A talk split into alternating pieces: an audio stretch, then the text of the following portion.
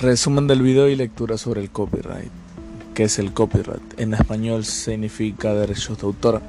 Eso quiere decir que algún autor de alguna música, algún video, alguna marca tiene toda la potestad, todo el poder absoluto de dicha marca. Es decir, si algún individuo hace algo con su marca sin su consentimiento, es decir, sin tener permiso, es decir, sin tener copyright, para poder utilizar dicho marca, dicha música, puede sufrir una demanda alta si está pactada dicha música, dicho logo, etc.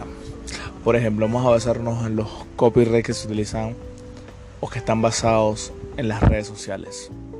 Por ejemplo, en YouTube.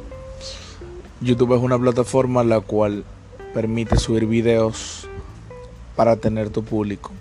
Pero ¿qué pasa si utilizas músicas de artistas que tienen su música pactada con derechos de autor?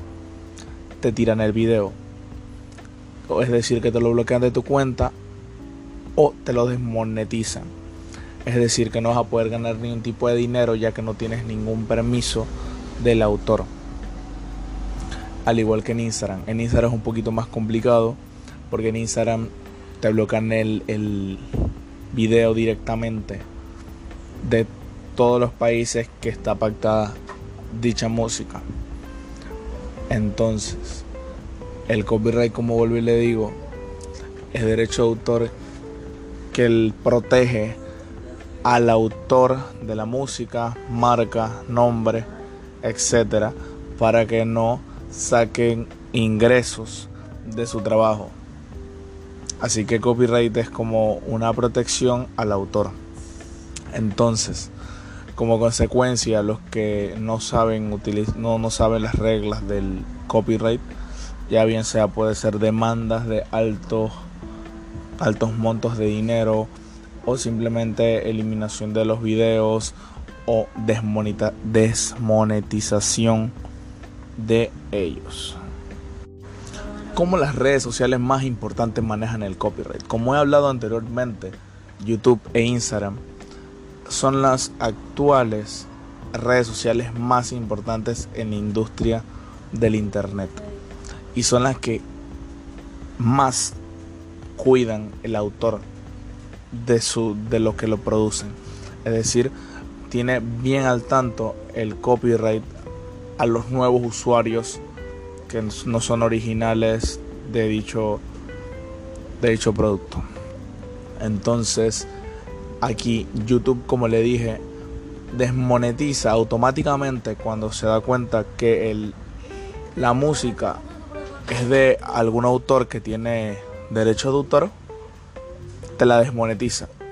Hay algo que sí, sí es verdad de YouTube, que si la música no suena más de 5 segundos, no te desmonetiza el video.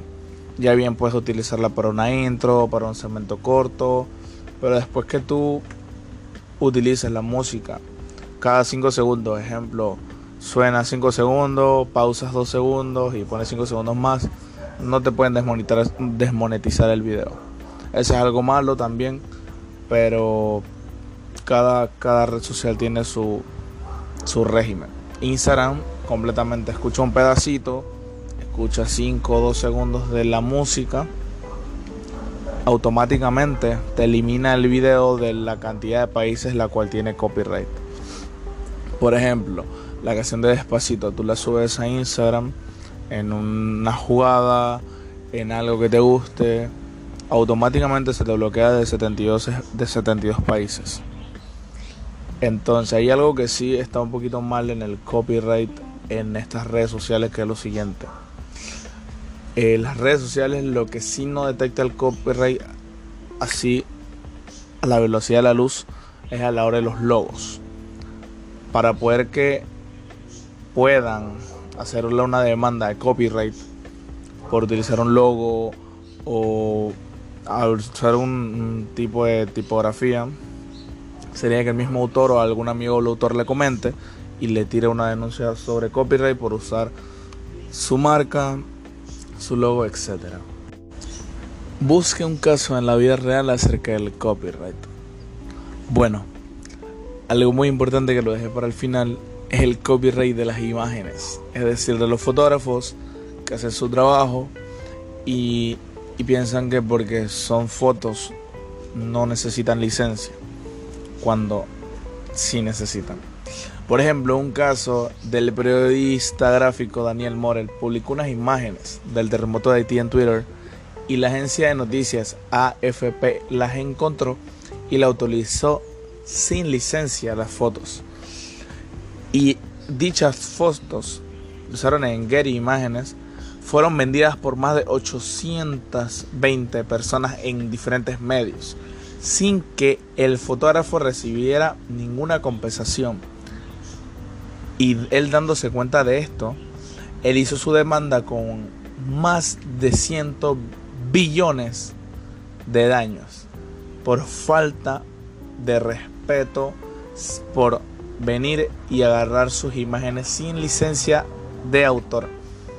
Entonces este es uno de los casos más grandes o más inusuales a la hora del copyright en el mundo.